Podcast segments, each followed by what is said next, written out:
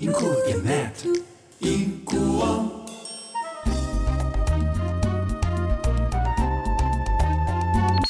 Radio DD. 如果谈到广播，不找这个人来啊，几乎就是没有看清楚现代广播的整个过程。这个年纪不大，可是呢，他的经历非常的丰富啊。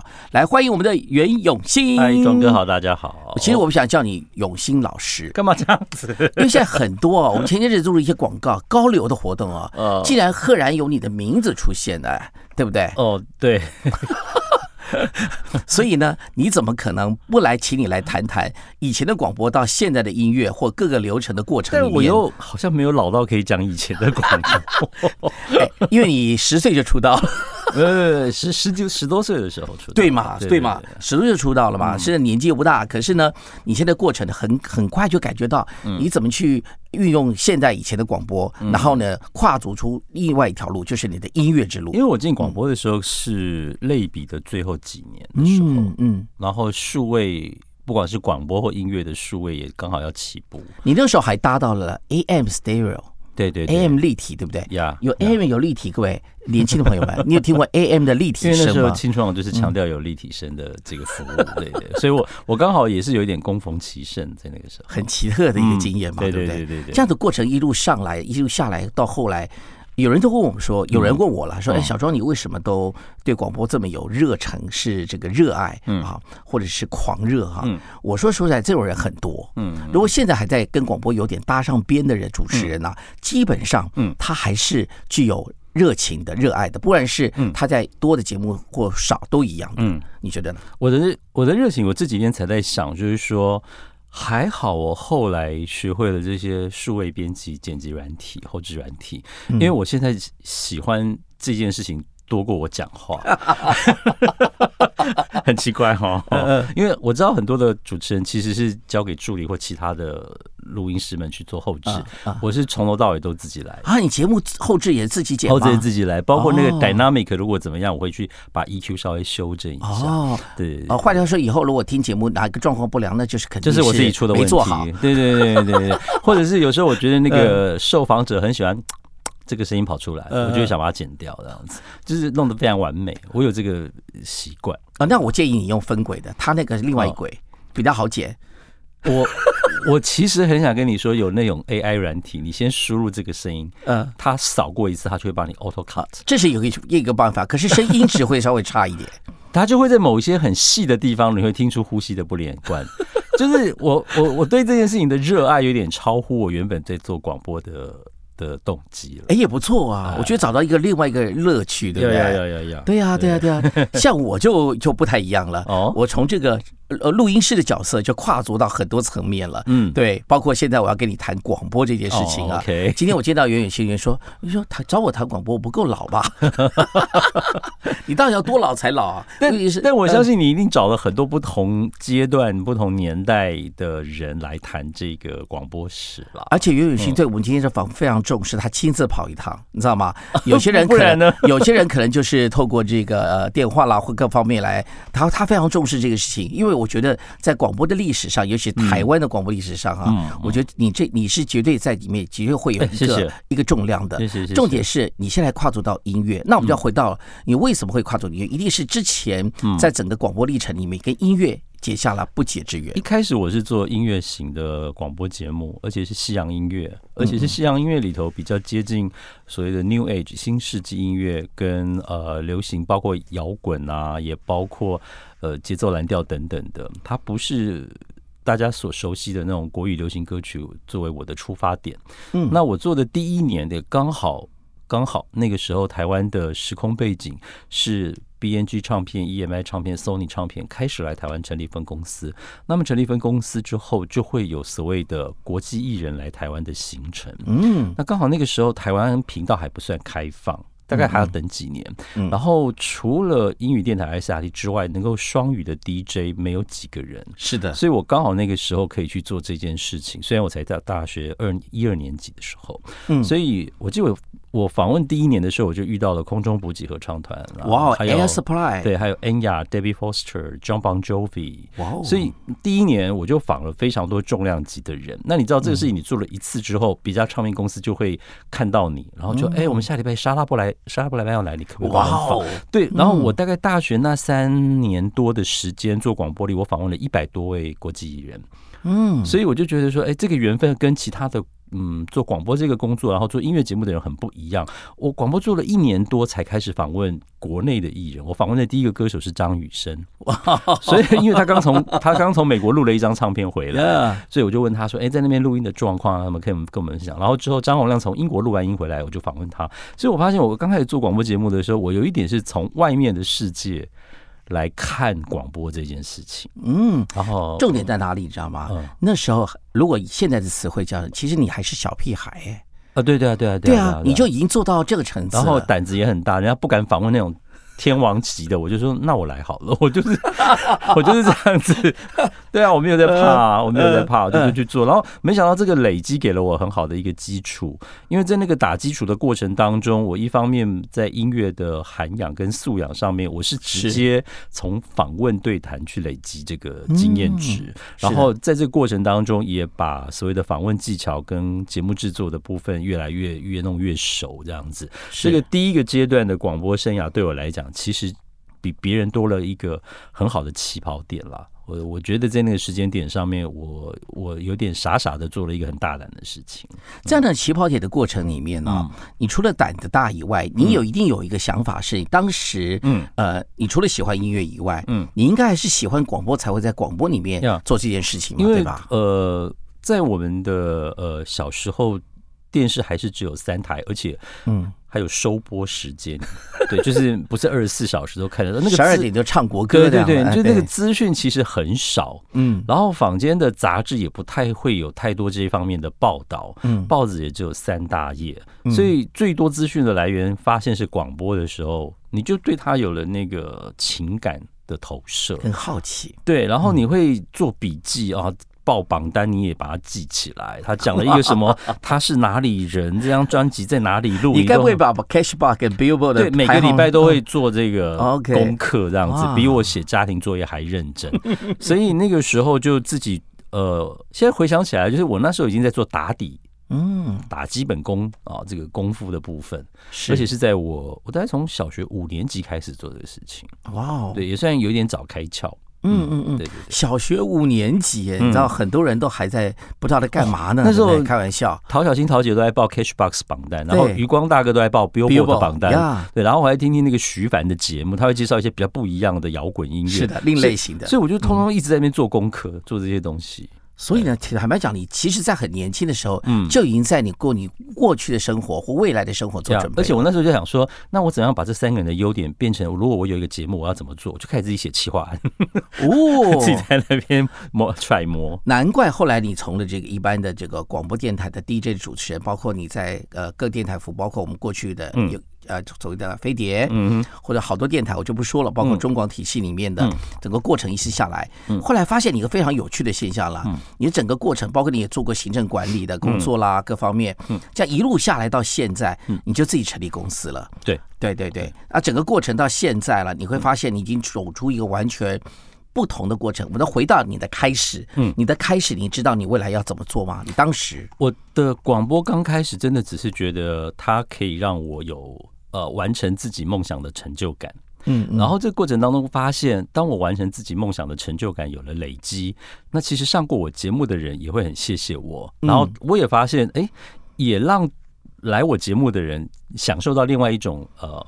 他们没有听过这样的问题，这样的主持人来问他的方式，呃，上完节目后他也表达了感激，他自己也有一种幸福感，所以我觉得这是一种 mutual，就是彼此双方得到的一种很特殊的情感，以至于我觉得，呃，在那个过程当中给我一种呃情感收获，然后是建构在可能你们从来没见过面，坐下来五分钟开始聊了快一个小时，然后之后就任何状况、任何时候，你好像都很容易就想到对方。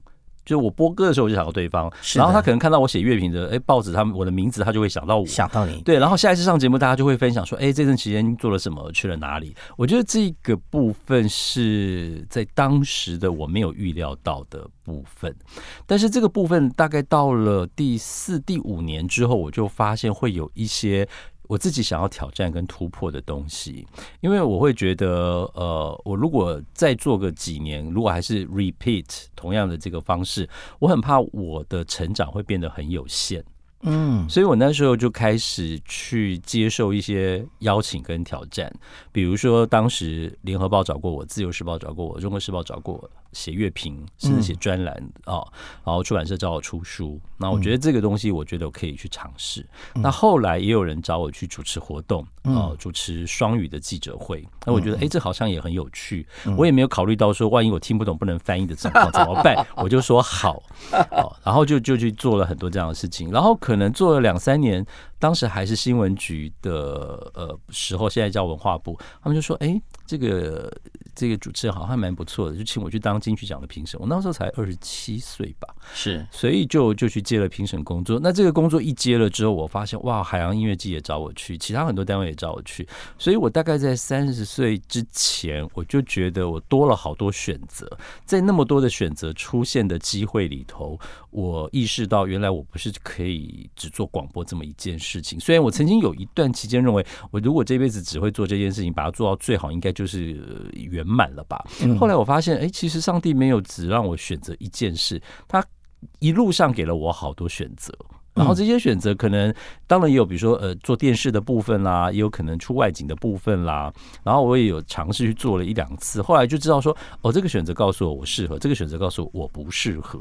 然后你就是经年累月的在种种的适合与不适合之间交错出你最后你觉得最理想、最适合你的生活方式跟工作态度出来了。那这里头最大的收获还是我自己，因为所有的经验跟能力都累积出我现在的厚度。哦，我在你身上看到一个非常特别的一个元素呢，除了你的温度、你的这个待人的温度、你自己内在的温度之外啊嗯，会大家会对被你的访问感动。还有一个非常重要的多关系就是，你知道访问歌手的时候，歌手不是的开始就很有名，有的时候你访问他是新的歌手，嗯，可是你永远你都会感觉，你会看到他，他可能对方都看不到他的大。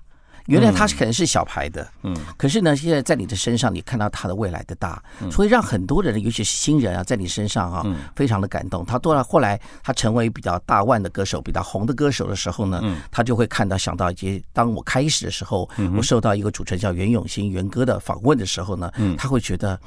他会觉得这个主持人我还要再来，甚至他变得很红的时候，他绝对不会忘掉你。这是我看到你一个非常重要的特色。其实这件事情还蛮有趣，就是在这三四年多了很多所谓的独立艺人跟乐团的时代。是的，你知道他们现在有时候连广播都不去了，是的虽然他是新人，但他连这个都不去了。嗯嗯，那我其实也用一种第三人称的角度在观察这整个的市场跟新一代的人的想法，因为他们就会觉得上广播或上电视是旧媒体的，他们应该去上 YouTuber。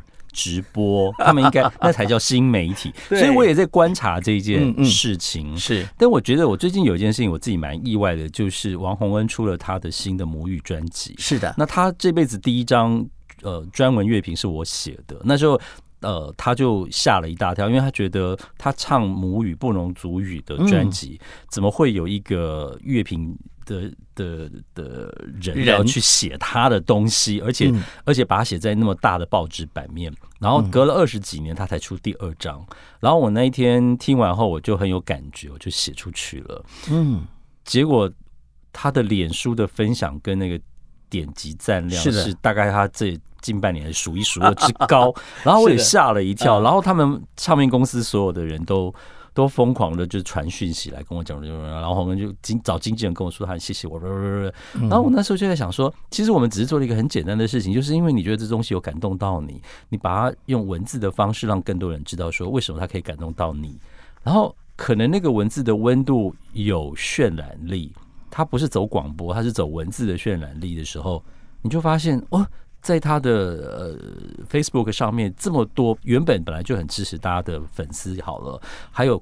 帮他拉了一堆新的，可能对他不那么熟悉的人，然后发现有一张母语专辑，居然可以带出这么多的温度出来。所以我自己最近也一直在思考，就是说，可能有一些东西虽然环境变化这么的快，但有一些东西是不变的。就是你会感动人的东西，它的本质可能是不变的。对我，我过去常常觉得，我为什么可以找到那个人身上会有吸引我的地方，是他的真本质里头应该有一块是很美、很善良，还会很愿意跟别人分享的那样的的那样的一个质地存在着。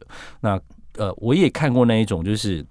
他只想赶快成名，他只是希望赶快让他的东西被大家肯定，然后他可以赚到版税，他有点击量，他有很多邀约。呃，我甚至就是在访问完听到他跟旁边经纪人对话是：哎、为什么我还没有买到房子啦？就是你会感觉到他也有那一块。其实记得也没有什么错，因为我们是其实回想自己年轻的时候，也会很希望赶快买房子啊，赶快就是功成名就什么的。但是我们做这件事情的时候，都会去想说，那如果我有了之后，我还能再做什么？其实第一个反应都是，那怎么样回馈给社会？怎么样给有梦想的接下来的那一群新的年轻人，能够像我曾经那样子，经过努力之后，也得到他想要的那样的梦想？所以这件事情就会有一种呃厚积薄发的那个使命感冒出来。这也是这几年我后来为什么会转到音乐跟音乐教育那一块有很大的关系。因为坦白说，我觉得呃做广播在每一个阶段里头，我都有收获，我都有成长，然后我也都有享受过掌声，然后我也有都把这一些再分享到校园给新一代的朋友这样子。但是我会想说，如果换一个形式，我还能继续做的话，那我可能做什么？后来我就发现，哎，我做音乐，然后把音乐教育这件事情带出去，发现在我最近开公司大概快十年的这这过程当中，其其实我就找到了我新的这个阶段的位置了。是嗯，而且我在我曾经去过那个呃永兴的录音室，他的录音室哈，就是完全跟别人不太一样啊那个。叫非典型啊，啊，不不不，非典型也是 OK 的啦。好，那但是你看啊，我我们今天公司里面有两个实习生啊，嗯他们是非常认真的在嗯。学习录音啊，嗯。那他们也不厌其烦的在我们这个过程里面，他是单调乏味，他们是见习，嗯。好，他们不干嘛？然后我你看我们的录音师啊，嗯。他是音乐人呢、嗯？他是他是做歌的人哦，嗯。他愿意从一个传统的录音师啊、嗯。做音乐的人，他不只是我，我就问他说：“你到底是为五斗米折腰来我公司上班吗？” 如果是就不用了，因为你知道做歌的过程里一定会有一个呃，就是可能生活上财务压力比较大，因为他不是赚的很多，甚至歌没有一下就红了或怎么样，anyway 都有可能。嗯嗯 但是你一定要从这个过程中间找到你生命的目的，跟你这过程中的乐趣，否则你做不久。没错，也不用来，真的太麻烦。因为我坦白讲，可能你做首歌红了，可能拿到的钱比薪水还多。嗯所以你为了什么做这些事情，我觉得是一个非常重要的关键。就像我们有时候接很多活动，你就把它当做是一个任务，你要顺利的完成那个被招待的任务。当然，他会帮你赚到一点钱，可是你也会选择做一些事情，甚至那个钱很少或没有的时候，但你知道那个会影响下一代，会让更多人到这一个领域当中找到我们曾经在他那个年纪的时候找到的快乐。是是是，嗯没错。我想在今天我们的这个内容里面呢，我们谈到，虽然我们决决定要谈所谓的广播的过去、嗯现在和未来，好像我们都谈的这现在跟未来，对不对？比较多嘛？为什么呢你可？以后置减顺序啊，，没有没有没有，完全完全不会，不是我原汁原味播出。那袁咏欣就完全不用剪，对吧？录音师他不用剪嘛，对不对？你看他点头，所以你看到吗？所以我们过程中我们看到的是什么？就是因为我们要看到广播的改变，OK，不是要看现在。那为什么你可以？你要讲说存活，甚至发展的更好，一定是一种改变。所以，我想我们接着下来，我们可以有多次一次来谈谈，你怎么愿意这么勇敢的改变，跟你的第一次？好啊！你怎么那么多的第一次？嗯，你怎么去接受每一次第一次的挑战？我的勇气从哪里来？我觉得我好奇的。OK，OK，我们下次见喽。好，拜拜，拜拜。